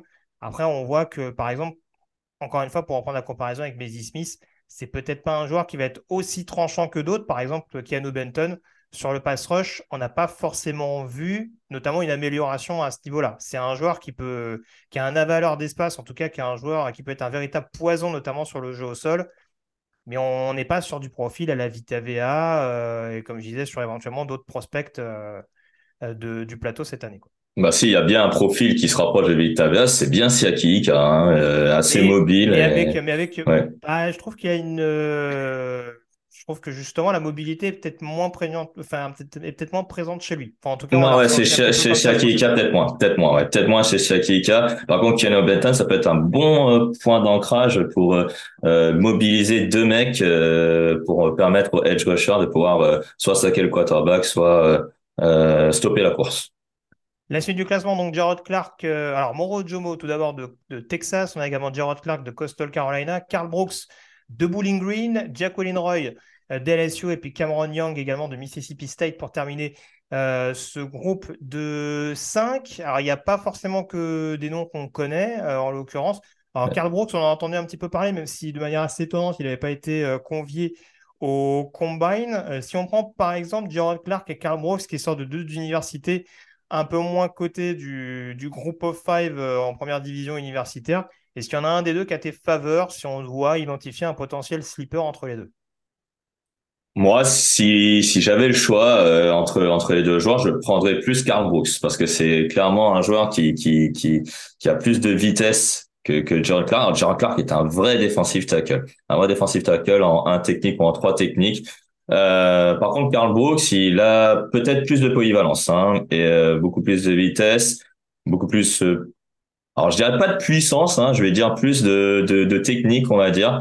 Mais on l'a vu lors du Senior Bowl, c'est un joueur qui a, qui a, qui a, qui a bien, qui a vraiment bien joué. Et après, euh, j'ai regardé quelques matchs de Bowling Green parce que voilà, hein, Green, c'est pas forcément l'université qu'on, c'est pas vraiment l'université qu'on surveille le plus. Ils ont fait, ils ont fait une bonne euh, saison, notamment grâce à Karl Brooks en 2022. Exactement. Donc euh, voilà, que je crois qu'il a fait environ 10 sacs, il me semble, cette cette saison, si je dis pas de bêtises. Euh, donc potentiel slipper effectivement. Gerald Clark, c'est, je dis pas que Gerald Clark ne peut pas être un slipper, bien au contraire. C'est euh, un joueur qui euh, qui qui va être un, un joueur euh, assez solide au niveau professionnel et si on le développe bien, il va être un, solide titulaire. Et puis on va terminer du coup avec les cinq derniers joueurs du poste, avec Byron Young d'Alabama. On a également Kobe Turner de Wake Forest, Dante Stills de West Virginia, Nesta Silvera, le nose tackle euh, d'Arizona State. Et puis un autre nose tackle également pour ceux qui voudraient éventuellement assurer de la profondeur euh, sur cette position spécifiquement, à savoir l'autre lineman défensif de Texas, qui est André euh, Coburn. Petit focus très rapidement peut-être sur Kobe Turner, donc de, Wake Forest, hein, dont on n'a pas forcément eu l'habitude de parler également dans ce processus draft. joueur avec un bon QI foot, une bonne technique. Il lui mhm. manque peut-être les autres attributs, on va dire, enfin, J'allais dire presque ceux qui s'apprennent pas, mais c'est vrai que c'est peut-être plus physiquement et athlétiquement qu'il peut pâtir par rapport aux autres. Ouais, après, euh, lui, il a un passif côté universitaire qui euh, où il est passé par la FCS, notamment euh, du côté de Richmond. Alors Richmond, pour ceux qui ne savent pas, c'est la, la, fac exposée dans le film Coach Carter. Voilà, donc euh, petite pub, voilà. Les araignées. Voilà, exactement. Et, et donc première saison à Wake Forest, et saison plutôt convaincante. Hein, quand même, il a fait quand même trois fumbles forcés, dix plaquages pour perdre. Il a montré de bonnes qualités de vitesse. Après, c'est vrai qu'en termes de prototype, en termes de de, de puissance physique. C'est vrai que c'est pas le, le, le, prototype idéal en NFL. Euh, mais euh, ça peut être une bonne surprise parce que euh, au sein d'une défense de Wake Forest qui a quand même affronté des lignes offensives comme celle de Clemson ou encore celle de, de, de North Carolina euh, ou Florida State, donc c'est euh, clairement un, un, un, joueur qui peut être intrigant comme qui peut être tout simplement un joueur normal finalement pour des standards NFL, donc peut-être un joueur potentiellement malheureusement non drafté, mais euh, qui peut être aussi drafté, allez, euh, cinquième, sixième, là je vois quatrième, cinquième, allez, quatrième maximum, euh, mais c'est un joueur du samedi. Oui, peut-être plutôt aux alentours du, du cinquième en l'occurrence. Ça mm. peut être un solide joueur de, de, rotation, de parce que je disais, de voir mm. le côté justement éponge et capacité euh, à pouvoir, à pouvoir s'adapter justement à l'environnement qui sera le sien. On peut pas dire que Wake Forest était très réputé pour sa défense, donc c'est vrai que c'est un peu, c'est un peu compliqué de, de juger, on va dire, euh, l'impact qu'il pourrait avoir en termes de transition avec la NFL. Euh, je disais que ça pouvait pas s'apprendre physiquement, mais entendu qu'il peut se développer. Après, d'un point de vue euh, mobilité et qualité athlétique, c'est peut-être un petit peu autre chose. Mhm. on termine avec les edge rushers à présent, avec une position donc extrêmement profonde. Les 20 noms dont on va vous parler seront potentiellement tous draftables, je pense qu'on peut le dire. Bah, je pense qu'ils vont, ils vont être tous les, tous les 20 ils vont être draftés. Oui. Je pense. Je vais mettre les pieds dans le plat. Je pense qu'on sera à peu près à 28 pass rushers draftés, minimum. Allez, on va voir euh, on fera le compte à, la à 18h à samedi. C'est ça. euh, donc les cinq premiers, je pense que globalement, vous avez souvent entendu leur nom. Euh, Will Anderson d'Alabama, Tyree Wilson euh, de Texas Tech, Nolan Smith euh, de Georgia, Lucas Van Ness d'Iowa et Miles Murphy de Clemson, là aussi, on nous a beaucoup posé la question. Alors, ce n'est pas un Clemson bashing, hein, je, le précise au passage, que c'est vrai que euh, là aussi, on nous disait, euh, disait que Brian Breezy était un petit peu descendu. C'est vrai que Miles Murphy, malheureusement, alors, on, a souligné, on a souligné également sur le chat, à raison, les, petits soucis de régularité de Breezy. Murphy, c'est également le cas. C'est-à-dire que c'est un joueur extrêmement complet qui sait faire beaucoup de choses. Malheureusement, il euh, faut qu'il soit dans un bon jour. Quoi. Bah, tu vois, euh, contrairement à Brian Breezy, bah, Miles Murphy, euh, par contre, lui, c'est ma déception. Et c'est pour ça qu'on le voit peut-être tout en bas du top, du top 5. ça me surprendrait pas non plus s'il glisse au deuxième tour. Parce que les quatre premiers là qui sont juste devant lui, clairement pour moi c'est des sélections du premier tour. Miles Murphy, ce qui peut le sauver entre guillemets si c'est un joueur du premier tour, c'est ses qualités, ses qualités athlétiques pardon et sa puissance physique. Voilà, c'est parce qu'il a le prototype idéal pour jouer edge rusher. Mais le problème, c'est euh, finalement, c'est quoi son potentiel? On a on a du mal à le cerner. Est-ce que c'est ce qu'il a montré euh, euh, lors de la saison 2021 à Clemson, ou alors c'est celui qu'on a vu en 2022 Et en 2022, on a vu que c'était pas euh, folichon folichon pour un joueur censé être un top 10, euh, no-brainer, on va dire. C'est ça. C'est un bon milieu de saison, mais euh, pas grand-chose au début et pas grand-chose à la fin non plus. Donc c'est vrai que c'est un, peu, un peu compliqué, on va dire, dans les moments un peu clés de la saison, de ne pas avoir un, pass rusher numéro 1 à, à 100%. c'est vrai que Rand fait un peu la comparaison avec les Ferrell. Je ne sais pas, en l'occurrence, s'il y a peu de chances quand même qu'il soit, soit drafté quatrième. Oula, Kevin Ferrell. Euh, on ne sait jamais. même si bien Clemson, c'est c'est pas pareil, on va dire. c'est vrai que euh, c'était des profils assez complets aussi. Je, je, vois un peu la, comparaison, mais c'est vrai que voilà. Murphy me paraissait quand même sur le papier un peu plus établi en termes de pass rusher que Ferrell pouvait l'être un peu plus. Il était un peu plus dilué, on dira, sur la ligne défensive de l'époque où de mémoire il devait y avoir du Dexter Lawrence, du Christian Wilkins, etc. Ouais, ouais, c'est la même année. Il y a du talent, bien mm. entendu, sur cette ligne de Clemson aujourd'hui. C'est pas mon propos, mais voilà, je pense que Miles Murphy était peut-être plus attendu en l'occurrence que pouvait être Cléline Ferrell. Euh, en l'occurrence cette année. Alors, juste une petite question, j'en profite pour, pour transgresser légèrement. Euh, on nous a posé la question sur Jalen Redmond sur le chat euh, en nous disant qu'il avait fait un bon processus draft, hein, ce qui en soi n'est pas mauvais. On avait parlé d'ailleurs sur un précédent podcast, je crois que c'était avec ou Tonio ou Jean-Mi, j'ai un petit doute là-dessus. Je crois que c'est Tonio qui nous en avait parlé de Jalen Redmond sur un précédent podcast. Là encore, athlétiquement, il n'y a pas grand-chose à critiquer de sa part. C'était plus en termes de volonté que euh, ça pose problème du côté de Raymond. Il y a une technique qui me paraît pas folichonne et c'est un joueur qui s'est. c'est méchant dit comme ça parce qu'encore une fois de ma position, euh, voilà, je veux dire, qui s'est contenté du minimum. Mais en tout cas, c'est pas vraiment un defensive tackle, euh, notamment là aussi, on est sur du profil quand même de, beau bébé du côté de Jalen Redmond. C'est pas un lineman intérieur qui sent le sang, on va dire. Ouais, il est assez mystérieux comme profil. Moi, j'en ai parlé dans un autre podcast également. Je sais plus quelle équipe avec Jean-Michel. Donc, mais j'ai parlé effectivement de, de, ses, de, de ses défauts. Il a aussi eu des soucis extrasportifs également. Euh, c'est vrai que on a l'impression que de que qu'en termes de comportement, euh, c'est pas on va dire le plus euh, le mec le plus euh, le plus smart qu'on va dire de de la de la QV. Mais euh, mais sinon en termes athlétiques, c'est peut-être peut-être top 5 à ce moment-là. Mais c'est vrai que Jalen Redmond, euh, c'était quelqu'un que je surveillais beaucoup lors des lors des précédentes saisons universitaires et force est de constater qu'il m'a bien déçu euh, euh sur euh, sur ces dernières saisons.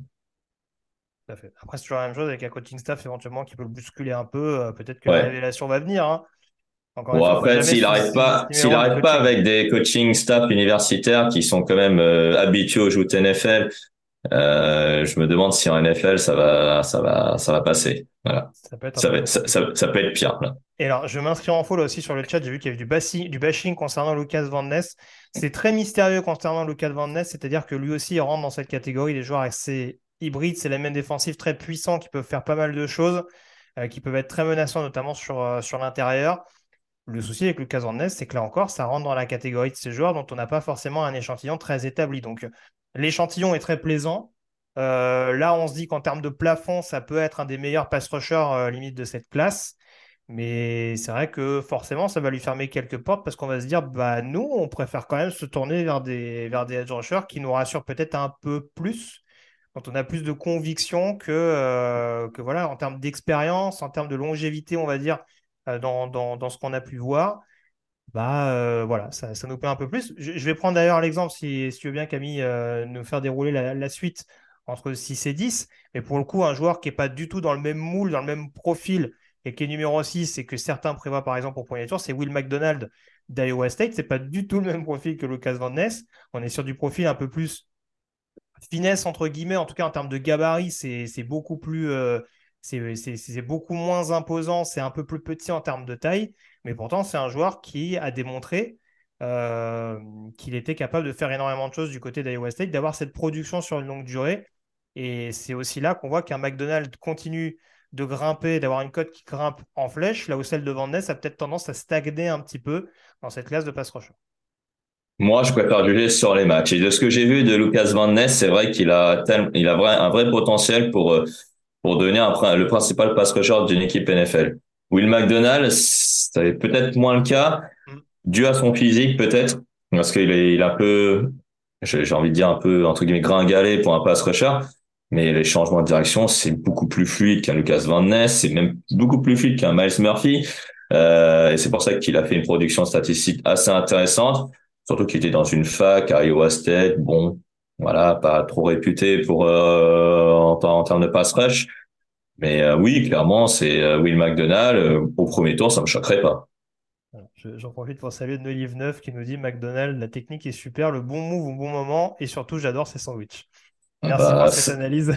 forcément, l'an prochain, s'il brille, euh, vous allez, euh, vous allez en, euh, lire des, des allusions ah, je au fast-food. Ah, je sens les titres, on s'est régalé. voilà, c'est ça. Viens comme tu es. Enfin bref, mm, voilà. Exactement. Plein, plein, de petits clins d'œil comme ça. Sur la suite du top 10, du coup, on avait Bidio Jewelry euh, d'LSU, qui est un peu d'ailleurs dans le même esprit que Will McDonald. Hein. Il y a des gabarits qui sont assez similaires globalement, donc il y a des petits points d'interrogation euh, là-dessus, même si McDonald's a peut-être été en termes de production un peu plus complet euh, mm. que Joulari, euh, mais en l'occurrence, ça peut être des profils assez similaires. C'est pour ça qu'ils se suivent dans cette projection. On a Félix Anoudike Uzoma, le defensive end donc, de Kansas State, Tuli Twipulotu de USC également, et Azaya Foski de Notre-Dame. Beaucoup d'interrogations, notamment concernant les trois derniers prospects que j'ai cités. Lequel t'intrigue le plus en l'occurrence? Est-ce que c'est pas peut-être tout qui jouait un petit peu dans un rôle de, de lineman défensif sur une 34 du côté du USC, qui sera a priori un defensive end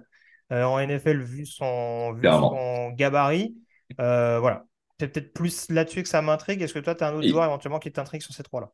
Non, Tupulotu est l'un des joueurs qui, qui m'a le plus impressionné en termes de pass rush l'an dernier. C'est, il fait partie du top 5 des meilleurs sackers, euh, il me semble, en collège, en collège football l'an dernier. Il a fait, je pense, 12, 13 sacs, il me semble, euh, avec USC. Euh, mais c'est vrai qu'en NFL, je le vois defensive end. Il jouera jamais pour moi defensive tackle, même dans une 43, il jouera jamais defensive tackle. C'est plus, c'est vraiment un pur pass rusher. Euh, par contre, celui qui euh, était assez haut et qui là, je le vois bien bas, voire même jusqu'au troisième tour, c'est Azaya Foski, le joueur de Notre-Dame. Mm. Euh, peut-être euh, par euh, sur les qualités peut-être de vitesse, euh, c'est peut-être c'est peut-être ça qui qui, qui va peut-être faire refroidir les les les les les, GM NFL. mais sinon, c'est en équipe spéciale qui peut contribuer. Hein. Comme disait Jean-Michel, il contre un peu tous les punts, tous les kicks du, du de, des équipes spéciales adverses. Donc euh, oui, clairement, euh, tous les triple tout, je vois bien avoir une bonne carrière NFL. À Foski, là par contre, c'est pas sûr, si sûr que ça. Oui, c'est ça. là aussi, il faut gagner en constance. Très franchement, c'est vraiment le prospect dont on attendait un processus draft absolument monstrueux, avec notamment des qualités athlétiques euh, hors normes, hein, quand on voit le, oui, vrai. Le, gabarit du bonhomme. Et hmm. ouais, pour le coup, ça n'a pas non plus été. Bah, c'est dommage parce que c'est dommage parce qu'à Notre-Dame, il a battu le nombre de sacs, euh, on va dire en, en total euh, dans l'université de Notre-Dame, mais il a fait ça sur plusieurs, sur beaucoup plus de matchs que que, que, que les joueurs précédents euh, dans l'université de, des Fighting Irish. C'est ça. C'est un, c'est un, joueur qui a peut-être cette fâcheuse tendance, on dirait, je le trouve assez complet, mais peut-être à se précipiter un petit peu dans ce qu'il fait. Et ça peut avoir tendance à lui fermer quelques, quelques portes. Alors que Hmm. Pour le coup, je pense que la mobilité, il l'a. Euh, le physique, euh, il peut l'avoir également. Même si c'est pas le, plus puissant euh, du plateau en l'occurrence. Techniquement, il sort de Notre-Dame. Donc, je, pense, que, ça peut être typiquement le genre de prospect qu'on peut coacher. Mais voilà, c'est aussi pour ça que du coup, maintenant, il annonce un peu plus bas. C'est-à-dire que voilà, on est de moins en moins sûr que dès la première année, il sera capable de, de performer. Je ne sais pas si je peux prendre cette comparaison-là mais il y a des aspects qui me font un peu penser à Arnold Biketty euh, sorti de Penn State l'année dernière. À voir, à voir si euh, il peut être comparé à, Arnold Biketty qui a fait quand même une bonne saison rookie à Atlanta. Donc mm. euh, clairement, on va voir. Mais Mais en plus, je, je sur Atayapotki même, euh, il est, il d'un coup, je l'ai vu comme un joueur unidimensionnel, c'est-à-dire que pour moi, il va, il va fit que sur un seul système. Et c'est ça aussi qui m'inquiète un peu, c'est-à-dire qu'on pourra jamais l'utiliser dans d'autres schémas que, que dans un schéma préférentiel en, en, en, en, zone dans une 43. Quoi. C'est, c'est, il pourra jamais euh, s'adapter, euh, même dans un rôle de d'outside linebacker. Il n'a pas assez de, de, de technique, il n'a pas assez de vitesse pour, pour jouer à ce poste-là. Tout à fait. Juste, je réponds au passage sur le chat, Guillaume qui me demandait Ojulari, frère 2. Oui, en effet, c'est le frère d'Aziz Ojulari, edge rusher de, des Giants, que tu connais bien, hein, puisque, voilà, je connais pas mal, on va dire. Voilà, tu ne, tu montres aucune appartenance à une franchise, mais euh, voilà. On ouais, après, le voir drafté aux Giants, peut-être au deuxième tour, pourquoi pas, hein, euh, mais on a déjà euh, des, des linebackers. Ouais, niveau, niveau front seven, ça va. Hein. Il, y a, de quoi mettre un peu de pression déjà. Voilà, exactement. La suite du classement, s'il te plaît, Camille, du coup, avec les. Donc, Derek Hall d'Auburn, Zach Harrison d'Ohio State, on a Byron Young également de Tennessee, André Carter, the second euh, la belle histoire, on dira, de d'Army, hein, puisqu'il a la possibilité du coup de s'inscrire à la draft malgré son statut euh, de, militaire, euh, en tout cas de cadet. et puis on a également Colby Wooden, lineman défensif un peu à tout faire du côté d'Auburn. Alors je sais pas ce que tu en penses, toi. Moi, le nom qui m'intrigue le plus dans cette liste, c'est Zach Harrison d'Ohio State. Zachary, il a affronté quand même euh, des linemen offensifs de qualité. Hein. Peter Skonski euh, contre Northwestern, euh, Broderick Jones contre Georgia. Et à chaque fois, enfin, sur certains jeux, il a parfois pris le dessus. Donc, euh, c'est un joueur par séquence qui a de très bonnes qualités. Euh, mais le problème, c'est que si on le voit en tant que seulement en tant que troisième tour, voire parfois quatrième, mais je pense pas quatrième. Hein, c'est pour moi troisième tour, c'est bien pour lui c'est peut-être un manque de, de, de, vitesse. Et euh, pourtant, il a la puissance qu'il faut pour jouer euh, pour jouer pass rusher en NFL dans tout système. C'est juste que en fait, euh, Zach Harrison, il faut qu'il améliore peut-être plus sa technique. mais c'est un très très bon joueur. en université, il a il a il a produit. Et ça serait pas étonnant qu'il produise dès sa première saison en NFL si ça va bien. Alors après, moi, la seule chose que je dis, le petit bémol que je mets, c'est faut voir ce qu'on en attend de Zach Harrison. C'est-à-dire qu'à mon sens, ça peut être un defensive end, en effet, on, va dire un head-setter, un joueur qui est capable d'être performant sur de nombreuses phases de jeu. Mm. Mais à mon sens, je ne suis pas persuadé que ce soit un pass rusher en chef. C'est-à-dire ah, que sa production du côté d'Ohio State, on est sur, sur 11 sacs en 4 ans. Donc si on se dit Ohio State, c'est la fac des frères Bossa, c'est la fac de Chase Young, mm je ne sais pas si on peut les mettre sur le papier d'un point de vue attente. Ça peut aussi être un Jonathan Cooper, ça peut aussi être euh, d'autres joueurs sortis de Ohio State. Ouais, Baron Browning, allez. Comme on pouvait, euh, pouvait s'y attendre. Oui, euh, c'est vrai. Si, si on le compare au premier joueur que tu as cité, alors là, clairement, non. Zach Harrison va devenir seulement un lieutenant, on va dire, entre guillemets, d'un lead rusher du côté de, de la NFL. Mais Zach Harrison, euh, est un est un bon prospect. Hein, euh, c'est c'est qui a de. Ce sera potentiellement un titulaire solide en NFL, mais pas pas une star, je pense. On termine du coup avec les cinq derniers de ce top 20 au niveau de la, position pardon, de edge rusher avec KJ Henry de Clemson. On a également Isaiah McGuire de Missouri, Yaya Diaby de Louisville. On a également Dylan Horton de TCU et Isaiah Land euh, outside linebacker, je pense qu'on peut le dire, vu le gabarit mhm. de, Florida euh, AM. Euh, alors, deux noms plus particulièrement qui sont assez intrigants dans cette liste, c'est Yaya Diaby de Louisville qui a marqué des gros gros points lors du processus draft, notamment lors du combine, hein, où il a fait forte impression au niveau des différents ateliers. Et puis on a, on a également Dylan Horton, qui lui, pour le coup, c'est surtout mis en évidence d'un point de vue production du côté de Texas Christian. C'est-à-dire qu'on l'a mis defensive end classique dans une 43, on l'a mis euh, Five Tech, euh, donc entre le guard et le tackle sur, sur une 34 la saison dernière, même, sur une 3-3-5 en l'occurrence. Et il a globalement été bon partout. Donc quel est le joueur qui, toi, t'intrigue le plus sur ces deux profils-là? Yaya Diaby, je ne l'ai pas dit, c'était plus là aussi du lineman défensif sur euh, là aussi une espèce de 3-3-5 du côté de Louisville. La production n'est pas monstrueuse et malheureusement son gabarit le dessert un petit peu quand on essaie de se projeter un petit peu sur où justement on espère le faire jouer en NFL. Bah, c'est ça en fait le problème de, de Yaya Diaby, c'est où va-t-il jouer en NFL Il va-t-il jouer euh, sur l'extérieur, va-t-il jouer à l'intérieur? En tout cas, il, pour moi, c'est vrai qu'il a été très bon. 20 sacs sur les deux dernières saisons en, en, en, université, ce qui est très très bon. Et dans le, pour le cas, par exemple, de, de, de Dylan Horton, lui, il a surtout euh, euh, produit dans les matchs importants. Il a notamment fait, euh, euh, il me semble, quatre sacs lors d'un match. Je sais plus si c'était dans le ball game ou si c'était euh, Michigan, ouais, Michigan ou si c'est Michigan. Alors là, voilà. Et je l'avais mentionné dans le dans le papier NCA le concernant. donc Dylan Horton, clairement, c'est un joueur qui qui qui peut d'abord peut-être contribuer en équipe spéciale et après devenir un solide pass pass rusher. Yaya Diaby, c'est c'est plus euh, la qualité, on va dire euh, explosivité, puissance qui va euh, sans doute faire intriguer des, des recruteurs et des GM NFL. Par contre, pour tout ce qui est ce qu'on appelle euh, positionnement, ce qu'on appelle le bend également, ça va pas capacité de se pencher pour pouvoir contourner le, le tackle offensif. C'est un peu plus compliqué pour lui, mais donc techniquement, c'est même le cas pour Dylan Horton. Il faut qu'il progresse encore un tout, un tout petit peu sur cette sur cette partie-là. Ouais, tout à fait. Puis je regardais encore sur le, sur le chat, on a un round 2 qui nous disait je tente euh, Isaiah McGuire, euh, profil extrêmement intéressant hein, du côté de. Très bon joueur. J'aime beaucoup. Euh, notamment un bon premier pas, mais c'est vrai qu'après, c'est plus d'un point de vue, on va dire justement, panoplie de move, réactivité plus globalement, on va dire. C'est peut-être juste le, Exactement, le plan B qui lui manque un peu, mais c'est vrai que c'est un joueur qui peut être extrêmement incisif.